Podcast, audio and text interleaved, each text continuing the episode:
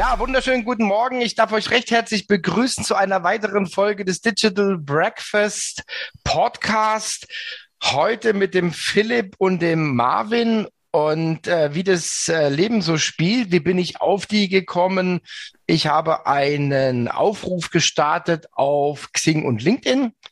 Ähm, ich habe da äh, hereingeschrieben, ich suche Markenprofis. Und wenn ich jetzt ehrlich bin, dann war erstmal eine sehr, sehr große Leere da. Es kam nämlich gar nichts zurück. Und das war schon sehr, sehr verwunderlich, weil ich äh, fast 6000 Kontakte auf Xing habe und jetzt über 16.000 auf LinkedIn. Das heißt, da war irgendwie nichts da. Also die Luft wurde sehr, sehr dünn. Und dann kam aber doch eine persönliche Nachricht und dann wurden mir diese beiden Jungs empfohlen. Und jetzt lasst euch mal überraschen. Bis gleich.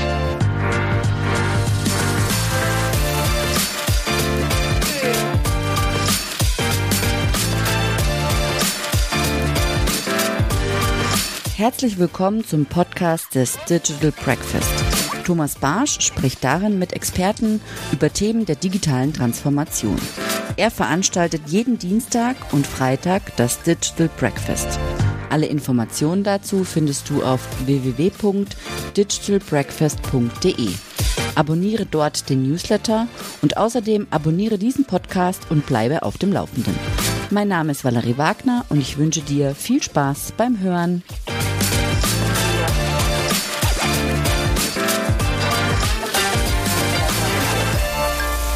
Ja, hallo ihr zwei. Hey, hi. hi so, dann, äh, dann wollen wir mal loslegen. Es, erzählt mal ein bisschen was, was über euch, bevor wir dann richtig einsteigen, ja? Yes, auf jeden Fall. Ja, sehr gerne. Und vielen Dank schon mal vorab für die Einladung. äh, ja, wir sind Ikigai Branding. Unser Fokus liegt auf der Markenbildung, speziell im Markendesign. Das heißt, wir kreieren alles, was mit Corporate Design zu tun hat, auf einer sehr strategischen Basis. Und äh, ja, wie wir so ein bisschen der, der Ikigai Branding Background ist, wir haben halt so selbst erlebt, so ein bisschen in der Vergangenheit, dass gerade in der Designbranche alles super, super willkürlich entsteht. Ne? Also da fehlt so ein bisschen die Sinnhaftigkeit in der Thematik, ne? wie ich mhm. denn überhaupt designe und wie ich Design erstelle und entwickle. Und Ikigai ist da so eine ganz, ganz coole Methode, beziehungsweise ein cooler Ansatz, der sich viel mit dem Sinn beschäftigt und diese Verbindung mit dem Sinn und der, dem Thema Branding, also gerade dann bezogen auf das fundamentale Branding, bildet da eine ganz coole Brücke aus diesem strategischen Part und dann halt dieser Entwicklung des Designs. Mhm. Und ja, das ist so unser Fokus und wir wollen sozusagen mehr Sinnhaftigkeit im Design haben, mehr Planbarkeit. Mhm. Mhm. Und nicht nur gutes Aussehen. Und was habt ihr jetzt vorher gemacht? Wie lange gibt's jetzt euch, also eure Firma? Also ja. uns, sorry Philipp, Alles gut. uns gibt's schon seit äh, über vier Jahren. Wir haben okay. nebenher gestartet. Ja, also logisch, klar. Festanstellung, genauso mhm. wie es die meisten wahrscheinlich machen. Und ähm, ja, Step by Step hat sich das ganze äh, Thema halt immer zu einem größeren Ding entwickelt. Und es war halt irgendwann so, dass wir gesagt haben, okay, wir haben jetzt äh, zwei Jobs mehr oder weniger, einmal 100 Prozent mhm. fest angestellt und nochmal 100 Prozent ne, mit, mit Ikigai Branding.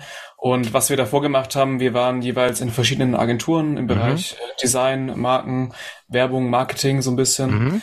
Und ähm, ja, wie Philipp schon gesagt hat, da kam es des Öfteren vor, dass man einfach diesen Fall hat, dass äh, Kunden zu einem kommen und sagen, hey, ihr seid doch die Kreativen, macht mal irgendwas, ich verlasse mich auf euch und mhm. wurde ein bisschen weniger auf Sinnhaftigkeit, Strategie, Zielgruppe oder solche Themen geachtet. Mhm. Also Sinnhaftigkeit, ich meine, das muss ja auch irgendwo von, von innen herauskommen, ja. Philipp hat einen schönen, hat einen schönen Begriff vorhin oder ein schönes Wort, was ich da sehr gut, die Entwicklung, ja, sowas entwickelt sich auch, ja. Und ich habe ja jetzt auch schon äh, mehrere Gründungen begleitet und habe auch selber schon ein paar hinter mir und bei uns war es dann so und das unterstreicht das, was ihr sagt, ja. Wir haben dann die, die erste Firma gegründet und haben uns dann unheimlich viel Zeit genommen und Brainstorming, um einen Namen zu finden und so weiter, ja.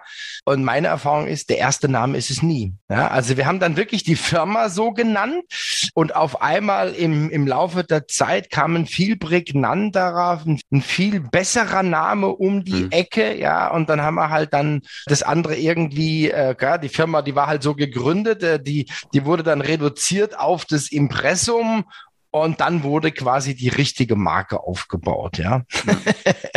ja, also das ist so, und dann, dann kommt es natürlich auch von innen aus der Erfahrung, man hat einen anderen Blick und so weiter, ja.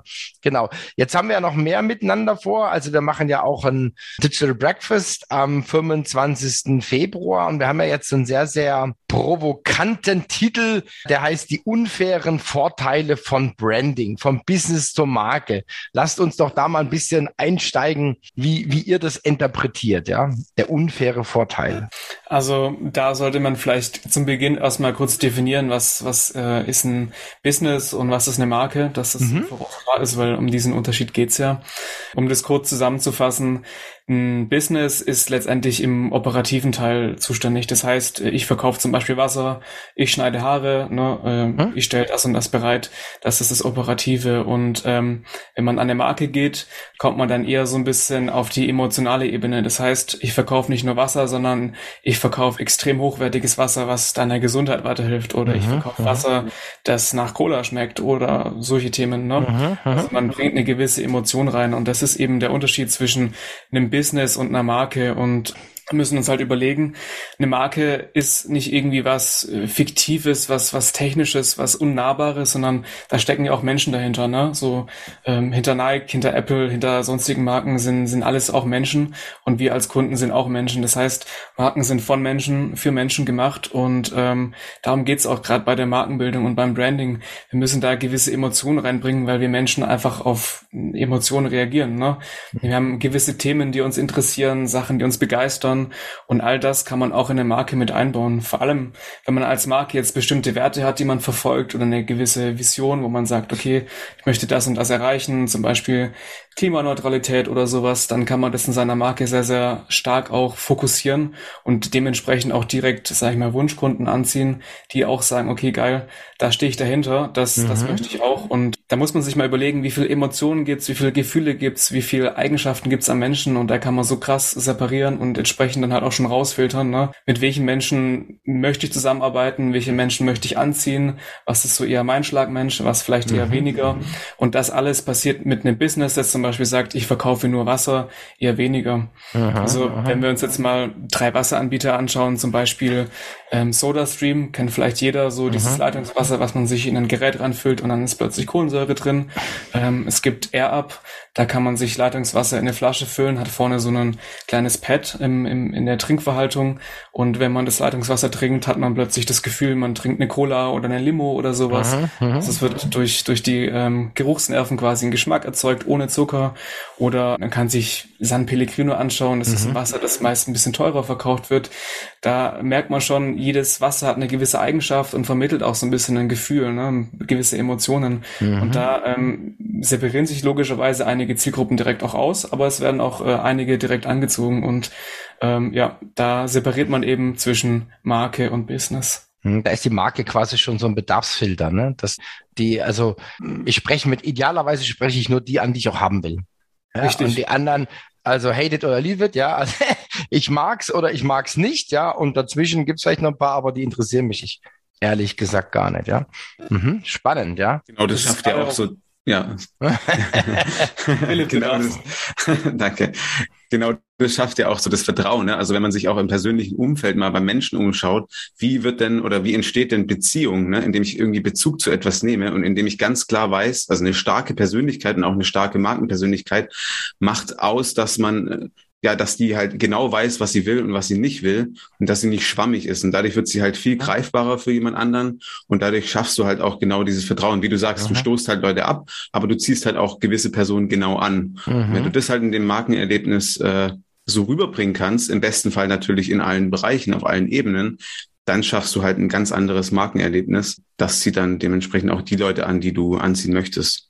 Mhm. Ja, das war das Thema Brand Experience, ja. Also ja. Da, das war, das war ja das Thema, wo ich einen Sparringspartner gesucht habe. Ja, ich hatte ja im, selber im Dezember dann auch habe ich mir das, das Thema dann auf die Fahne geschrieben, weil ich bei meinen Recherchen eine Studie gefunden habe äh, zum Thema Brand Experience. Was machen die Top 10 Marken? Ja, und das fand ich jetzt ganz spannend. Und da, da so sind wir ja dann letztendlich auch in Kontakt gekommen. Ja, und da ist zum Beispiel die, eine Studie, ja, da ist genau das, was ihr sagt. Die Werte kommen in den Vordergrund, die Produkte, die sind, äh, ich will nicht sagen Nebensache, ja, aber ist eigentlich dann so eine so eine andere Kategorie, ja, und dann diese ganzen auch gesellschaftlichen Themen, ja, Globalisierung, Nachhaltigkeit. Wir haben nur eine Welt. Das haben alle Top-Marken auf der Agenda, ja.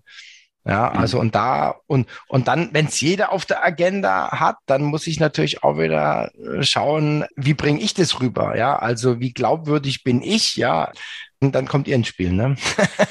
Ja, richtig. Und da ist uns vor allem auch wichtig, dass wir mit Menschen arbeiten, die, wenn sie gerade ähm, Nachhaltigkeit äh, betreiben wollen, dass sie das halt auch wirklich machen und da nicht sowas wie Greenwashing passiert. Ja, genau. Es gibt ja mittlerweile auch viele Unternehmen, die sich als, wie auch immer, CO2-neutral oder sowas präsentieren, die sich dann ein Siegel faken oder auch kaufen und ähm, dementsprechend dann, sage ich mal, die Kundschaft auch so ein bisschen hinters Licht führen. Ja, da sollte man dann schon auch aufpassen, dass man diesen Nutzen von Branding halt nicht irgendwie, äh, sag ich mal, negativ ausnutzt, sondern wirklich dann das auch ehrlich hervorbringt. Das ist ja, uns gut. persönlich ganz, ganz wichtig. Ich kann auch eine Marke gegen die Wand fahren, ja. Also ja. Äh, Marke hat ja immer was, also jetzt so im, bei mir in meinem Sprachgebrauch, ich sage immer, so eine Marke ist auch ein Qualitätsversprechen, ja. Wofür steht die mhm. Marke? Oder, oder auch ein Qualitätsvorschuss, ja, kann man auch sagen, wenn ich es noch nicht kenne. Ich, ich habe das halt wahrgenommen über die verschiedenen Sinne, über die verschiedenen Kanäle und, und baue mir dann auch ein Bild auf, ja. Und wenn das dann nicht bestätigt wird, dann ist es bitter, ja.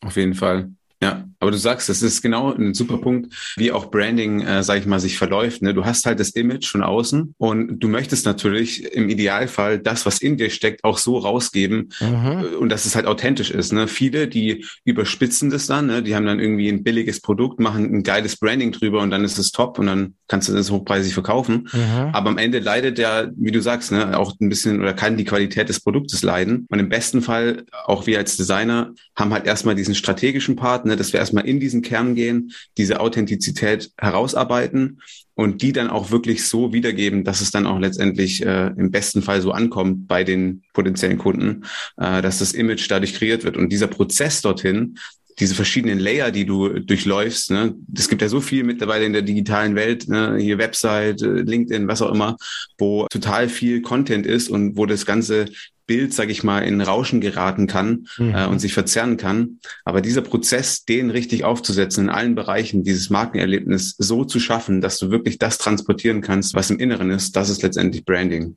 Mhm. Ja, und das ist ja schon, allein das ist ja schon eine Herausforderung, den, den Markenkern herauszuarbeiten, ja. Also ja. das finde ich schon, selbst wenn man, vor allen Dingen auch alleine, ja, weil man ist ja dann auch vielleicht ein bisschen blind und die Außenwelt nimmt ganz andere Dinge wahr, als ich mir vielleicht vorgestellt habe, ja, und dann, dann kommen halt die Erkenntnisse und manchmal, nicht manchmal, sondern oft sind es dann auch so Impulse von, von außen und nochmal zu meinem Beispiel zurück, was ich selber erlebt habe. Also wir haben die die Firma, die haben wir gegründet und wir haben die dann IT Collection genannt.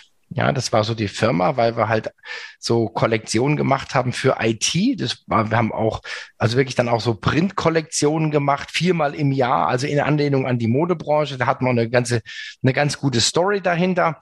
Also auch Storytelling haben uns bedient und ja, das lief auch ganz gut. Und dann irgendwann war dann der Trend mit Flat. Ich erinnere mich, ich habe da so eine, so eine Werbung gesehen von so einem Telekommunikationsunternehmen und wir haben dann bisher hatten wir dann immer irgendwie mit Festpreis gesprochen und dann hat uns das Flat nicht mehr losgelassen und dann haben wir quasi IT Flat De als Marke auch etabliert und angemeldet.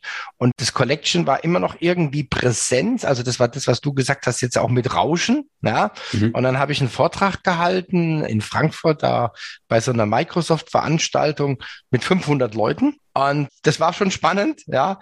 Was aber viel spannender war, vier Wochen später war die Cebit und wir waren abends auf der, auf so einer Standparty und mein Kompagnon, der ging an die Bar und holte sich noch ein Bier und da musste man so ein bisschen warten und dann hat er sich unterhalten. Das war damals einer von der Deutschen Bahn, äh, auch aus dem IT-Bereich und dann hat sagt er, oh, was machst du? Und dann sagt er, ja, wir machen äh, standardisierte Infrastruktur zum Festpreis. Und dann sagt mhm. er, ja, IT Flat. Und Und da sind wir fast umgefallen, ja.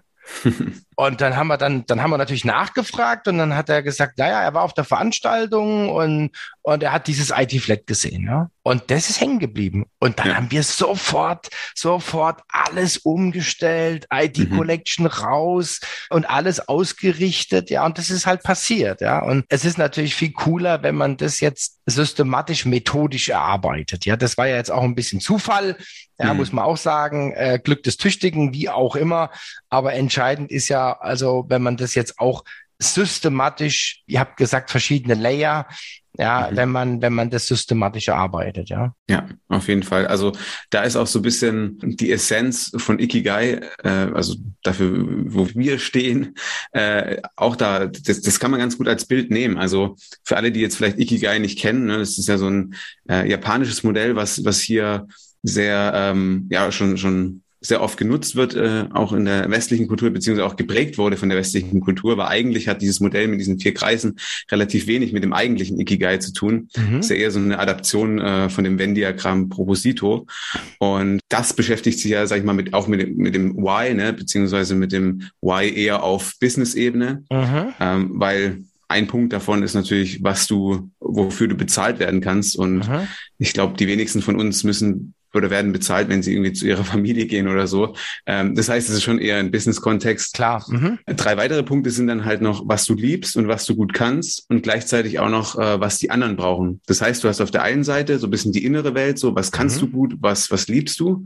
Und auf der anderen Seite hast du die Außenwelt, was brauchen andere ne? und was kannst du dementsprechend äh, oder wofür kannst du belohnt werden oder bezahlt werden. Und im Grunde genommen ist es auch so in der Businesswelt so ein Rantasten, dass du genau diesen Sweet Spot in der Mitte findest. Ne? Mhm. Dass du jetzt nicht hier so der Egoist bist und sagst, hey, hier, ich kann das und ich habe das beste Produkt, kommt alle zu mir. So, wenn es am Ende keiner braucht und kein Mehrwert da ist, dann ist es ja auch mhm. Quatsch mhm. so. Und gleichzeitig ist es natürlich auch nicht so geil, wenn du dich nur nach außen fokussierst, nur dieses typische, ah, Hauptsache Customer Centricity, alles danach anpassen. Aha, aha. Skills kannst du lernen, aber im Grunde genommen fehlt dann auch oft dieser Spirit, ne, dass du wirklich aha. etwas nice machst, du liebst was aus Leidenschaft. Und deswegen ist es da immer ganz, ganz nice zu reflektieren, okay, wo kann ich denn da irgendwie die Balance finden aus beidem? Und meist ist es auch so bei großen Firmen oder bei Marken, die sich entwickeln, dass es da die Mitte ist. Das andere, was du jetzt gesagt hast, das läuft dann auch irgendwann ins Leere, ja. Weil ja. es kommt ja keine Substanz hinterher, ja, sondern das ist halt dann ein Aufflackern, äh, Schrägstrich Eintagsfliege, ja. Und dann ist es weg, ja. Und dann hat man, ja, dann, dann hat man halt vielleicht viel investiert und, und es ist ins Leere gelaufen. Ja, was ich, was ich dann auch spannend fand, ist das mit dem Brauchen. Also das, ich, ich habe ja den großen Vorteil, dass ich jetzt jede Woche neu beschallt werde beim Digital Breakfast, ja, und hatte letztes Jahr, letztes Jahr hatten wir 50 Veranstaltungen, 50 Eindrücke und da war in der Tat auch ein Startup dabei, die, mhm. äh, die sich auch was auf die Fahne geschrieben hatten, ja, und haben dann echt ein halbes Jahr recherchiert, also haben sich wirklich die Zeit genommen, haben recherchiert, haben Dinge erarbeitet, ja. Mhm. Und dann kam raus, jetzt mal ordinär ausgedrückt, das, was sie machen wollten, äh, das, das wollte gar keine Sau haben, ja. Mhm. Ja, so. Ja. Das war dann die Erkenntnis nach einem halben Jahr. Okay, also unser eigentlicher Unternehmenszweck, also was brauchen die Leute, ist gar nicht vorhanden. Ja, weil da gar kein Schmerz da ist oder so, ja.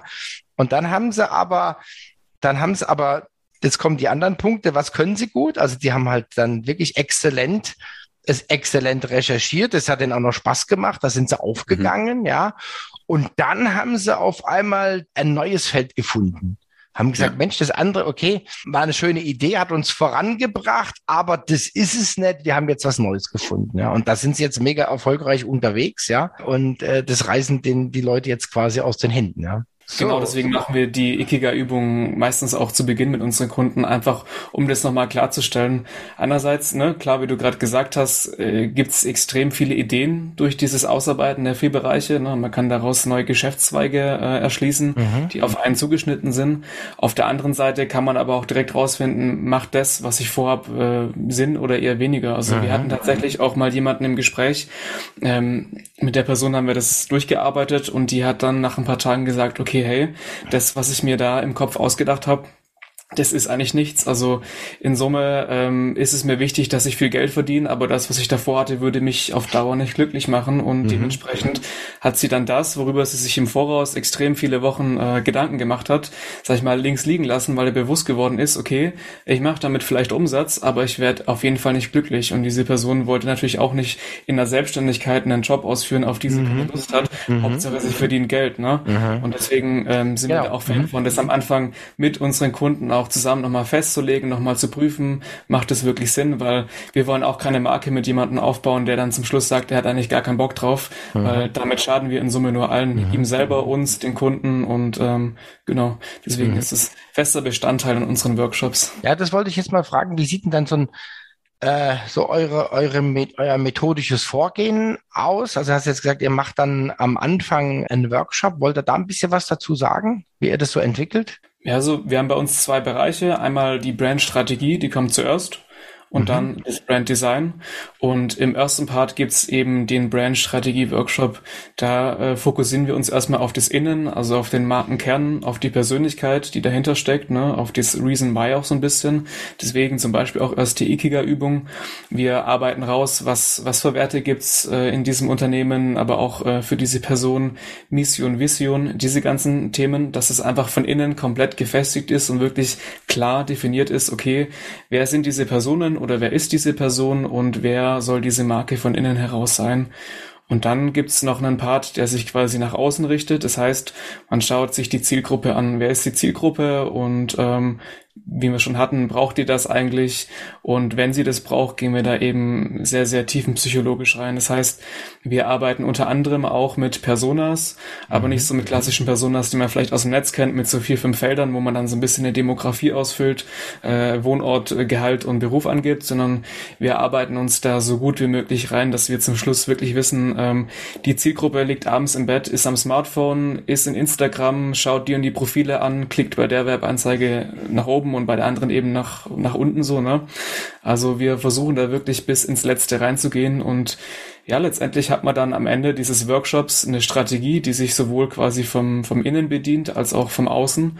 Und äh, diese Strategie kann man grundsätzlich nutzen als, als roten Faden quasi für die Marke. Und was im zweiten Schritt passiert, ist, dass wir diese Strategie eben aufs Design adaptieren.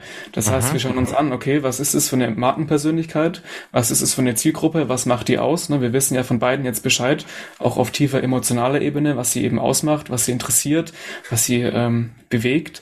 Und dann ähm, schauen wir anhand dessen, wie wir das Design am besten aufsetzen. Das meinen wir nämlich die ganze Zeit mit, ähm, wir machen strategisches Design. Also Aha. wir gestalten dann nicht, weil es dann heißt, ihr seid doch Designer, macht mal irgendwas, was hübsch aussieht oder was im mhm, Trend genau. ist. Genau, macht mal grün. Ne? Genau, richtig, ja. ja.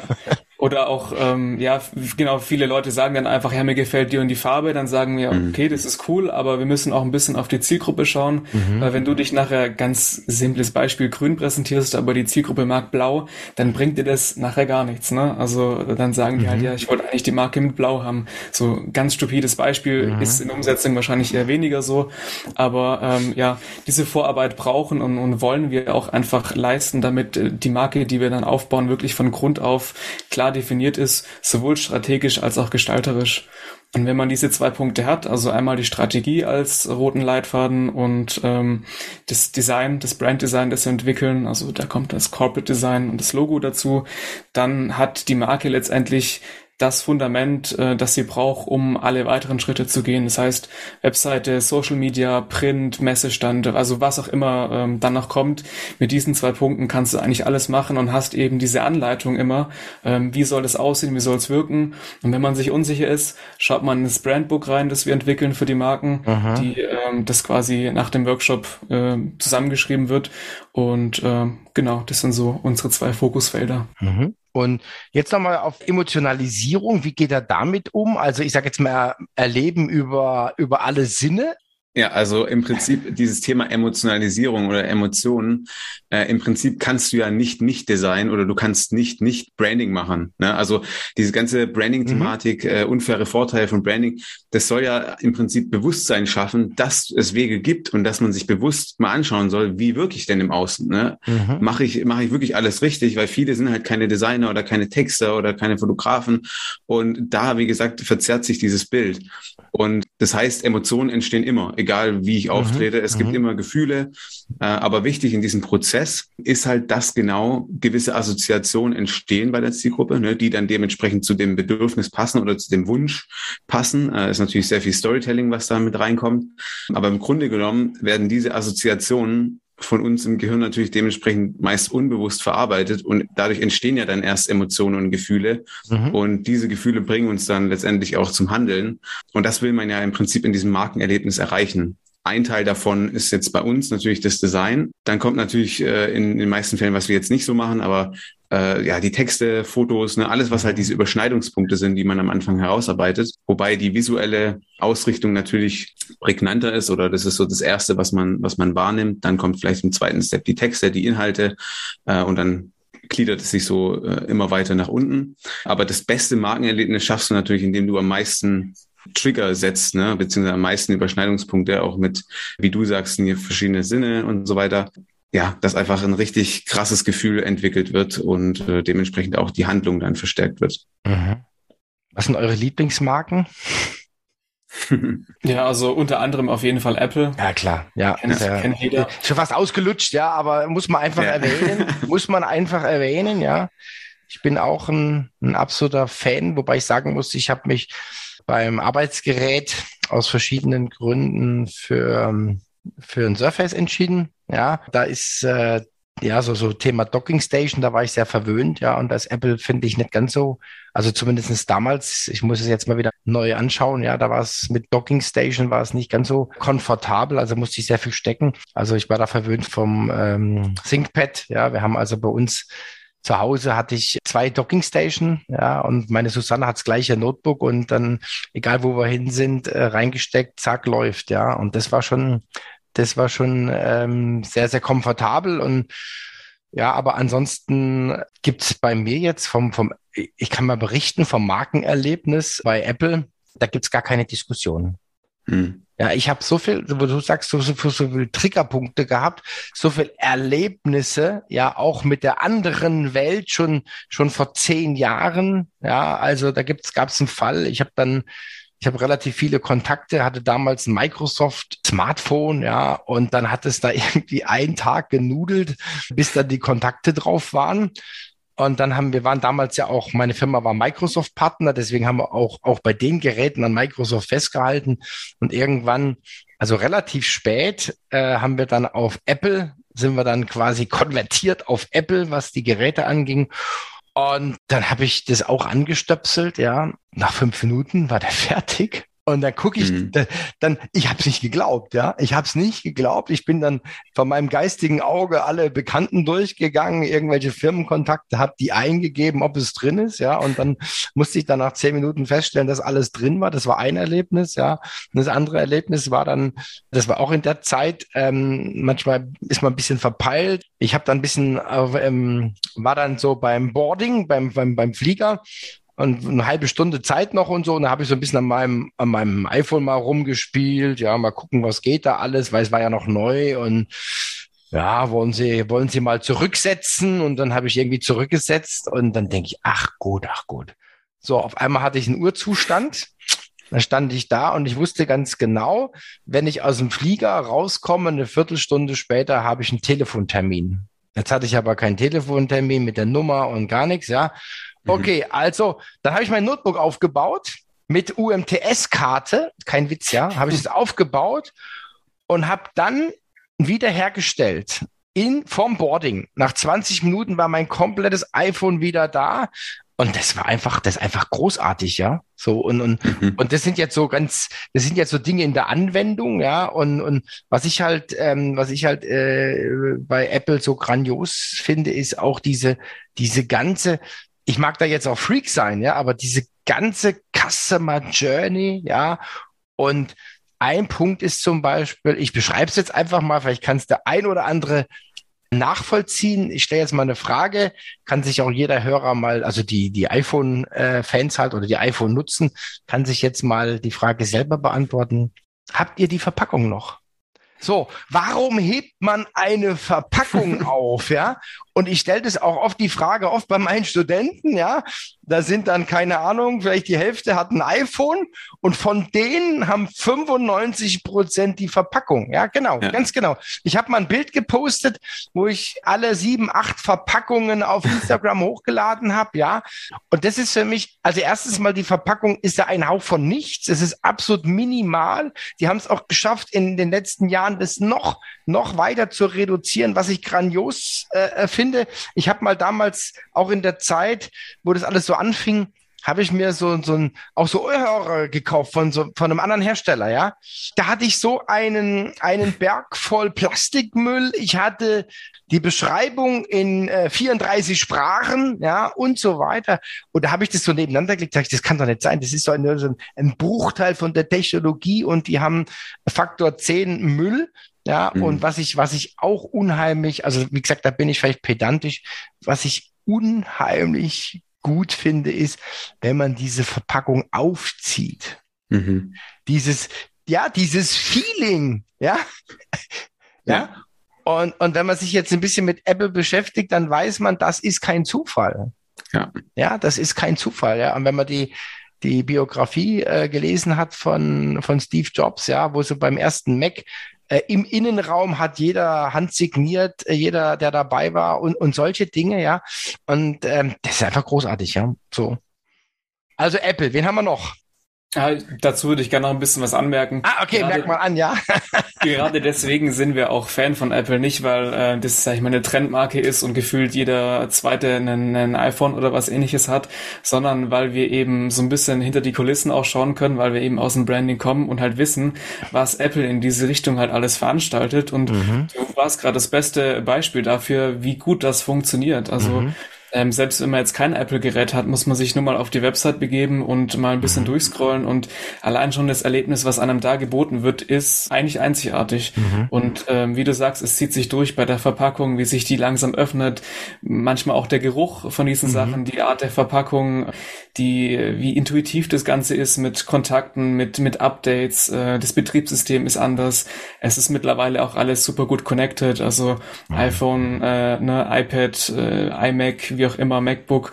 Mittlerweile kopiert man einen Text auf dem iPhone und hat den direkt auf dem MacBook, ohne Aha. irgendwie groß anschließen, per E-Mail schicken, sonst irgendwas. Ne? Also Apple erschafft dann ein super Markenerlebnis von vorne bis hinten und Aha. genau deswegen ähm, schaffen die es auch, ein Smartphone für über 1000 Euro zu verkaufen, obwohl wahrscheinlich der Einkaufspreis bei, keine Ahnung, 200, 300 Euro liegt. Das weiß Aha. ich jetzt selber natürlich nicht, aber ähm, ja, deswegen sind wir eben auch äh, Apple-Fans, weil wir wissen, okay, die ähm, machen Branding ziemlich, ziemlich gut und auch erfolgreich und mhm. äh, ja. Mhm, wen gibt's noch? Da kommt eine ganze Weile gar nichts. Wen, wen, wen seht ja. ihr? Dann? Wen seht ihr dann noch? Also ich sehe, ja, hm. Also ich glaube, was jetzt gerade an, an neuen Startups oder so hochgekommen ist, ist echt auch AirUp. Also die mhm. haben das schon ganz gut gemacht, ähm, haben natürlich auch sehr krass jetzt polarisiert, weil einfach die Idee genial ist, ne, die die da äh, entwickelt haben. Aber da hat man auch gemerkt, okay, die wollen das halt groß rausbringen. So, ne? Da ist die Idee da, diese Innovation, diese Verbindung zur, zur Nachhaltigkeit und so weiter, ähm, wollten da auch so ein bisschen so ein Trendprodukt entwickeln und haben es aber auch geschafft durch halt dieses stylische Design, dieses mhm. ganze, also ich glaube, Marken, die ganzheitlich auftreten, sind einfach für uns halt sehr interessant, beziehungsweise einfach nur sexy, so das anzuschauen und dieses mhm. Markenerlebnis zu erleben, weil da sich halt einfach Gedanken gemacht wird, ne, auch bis ins kleinste Detail. Und das macht AirUp eigentlich auch ganz gut. Also mhm. Also wenn man jetzt irgendwie auf der Webseite ist, äh, die Verpackung auch hat auch sehr, sehr coole Verpackung, äh, Verpackungsdesign. Natürlich auch das Produktdesign ist nice, ne? Kann man, äh, kann man ja ein nicer Alltagsgegenstand äh, und gerade als Ästhet ne, findet man natürlich sowas auch ganz cool, wenn es einfach mhm. ästhetisch und schön aussieht. Mhm. Mir fällt noch eine Marke ein, die aber auch unheimlich polarisiert, aber ich finde jetzt mal rein vom von, von der Marke her, vom, vom, also vom Branding und so weiter, äh, sind, sind auch, sind umstritten, da machen sie aber auch ein bisschen was, ist, ist Nespresso. Ja, ähm, also das fände ich schon auch, wie gesagt, umstritten, polarisiert, ja, von wegen Nachhaltigkeit mit den Alu-Dingern und so weiter, ja. Aber wenn ich, also wenn, wenn ich mir nicht mehr überlege, was, was die so machen, ja, und da gibt's ja diese Studien, ja, wo man dann auch manchmal so spaßeshalber fragt, ähm, würdet ihr für einen Pfund Kaffee 70 Euro ausgeben? Da sagt natürlich jeder nein. Ja, wenn man dann die nächste Frage stellt, äh, habt ihr eine Espresso? Ja. Und wenn man dann mhm. die Kapseln hochrechnet, dann sind es diese 70 Euro. Ja, also ähnlich der Abstand, ja, wie bei, wie bei Apple, also Faktor, keine Ahnung, 10, 15, 20. Man kriegt einen, einen Pfund Kaffee kriegt man schon je nachdem, also ich sag mal Low Cost für, für fünf, fünf Euro, drei Euro, je nachdem, zu welchem Discounter man geht, ja. Hm. Und der Rest ist die Marke, ja. Und da finde ich schon auch diese Erlebniswelt, diese drumrum bauen, ja, also mit dem, mit den exklusiven Stores in den Großstädten. Ja, ähm, also das finde ich schon, also wie gesagt, wir reden, ich sag's jetzt immer da mal so ein bisschen wieder, um Bodenhaftung zu bekommen. Wir sprechen über Kaffee, ja. Ja. Und äh, da machen die schon eine Riesenwelt drumrum, ja. Also finde ich schon, finde ich schon interessant. Und was ich auch interessant finde, ist die Customer Experience. Also wenn ich dann, ich habe das tatsächlich ausprobiert, ja. Also ich bin in verschiedenen Städten reingegangen, ja, und dann hat man halt dann diese Kundenkarte und dann, ach, hallo Herr Barsch, äh, dann wissen die, welche Sorten ich präferiere, sehen, ob ich schon neue Sorten bekommen habe und, und, und. Also auch dieses, dieser Unterbau, ja, ich sage jetzt mal weltweit als Thomas Barsch wahrgenommen zu werden, ja. Und das, was sie auch schaffen, ist dann diese, ja, ich, ich, nenne es jetzt einfach mal Synchronisation der Touchpoints, also nicht nur online, sondern auch im Offline-Store, ja. Also, dass ich da auch dann bekannt bin und genauso, ich kann dann wählen, wie ich, wie ich irgendwas bestellen möchte. Also, die, die finde ich schon auch ziemlich gut unterwegs, ja. Im Optimalfall fungiert eine Marke wie so ein bester Freund, der wirklich, wie du sagst, ne, wenn du jetzt in den Store in Stuttgart zum Beispiel gehst, dass der da plötzlich vor Ort ist, aber auch wenn du Urlaub machst in, was weiß ich, wenn du nach Bali gehst oder so mhm. und dort geht's so ein Store, dass der plötzlich da auch steht und du mhm. hast wirklich so dieses Gefühl, okay, der weiß über dich Bescheid, ne, der kennt deine Sorten, der weiß, wie du angesprochen möchtest, äh, angesprochen werden willst und mhm. ähm, das ist so ein gutes Vorzeigebeispiel. Also mhm. wenn, wenn Kunden so das Gefühl bekommen, ich fühle mich hier wohl, ich werde hier verstanden, ich, ich gehöre hier dazu, so dieser, dieser Tribe, der da so ein bisschen Aha. entsteht, die Marke und ich, ich und die Marke so, ne, das ist dann so ein, ein gutes Beispiel äh, für, eine, für eine Marke, dass sie sich selber auch sagen kann, okay, gut, unser Branding funktioniert auch wirklich, weil unsere Kunden haben eben dieses Gefühl, dass Aha. sie dazugehören. Mhm. Habt ihr noch eine auf dem Schirm?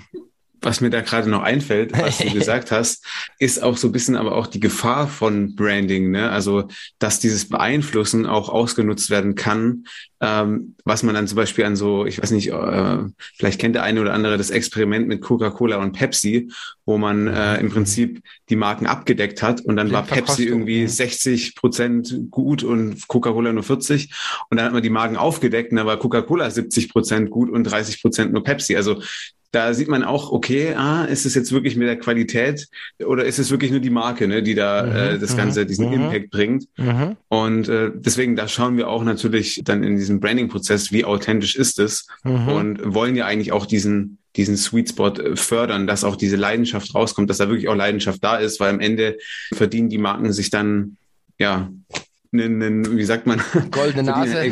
genau. Nur weil halt das Branding geil ist und halt alles danach ausgerichtet ist. Aber ja, da sollte man auch wieder die Balance finden. Mhm. Ich glaube, das war schon fast ein gutes Schlusswort, ja. also vielen, vielen herzlichen Dank, dass er da war. Über die unfairen Vorteile werden wir dann nochmal vertiefen am 25.02. beim Digital Breakfast. Ich freue mich äh, schon ziemlich drauf, ja, das auch dann mal noch live virtuell unterstützen zu sehen. Vor allen Dingen von zwei Brand-Experten. Schön, dass er da wart. Bleibt gesund und munter. Gute Zeit. Bis bald. Tschüss. Vielen, vielen, Dank. Dank. Macht's gut. Ciao, ciao. Ciao, ciao.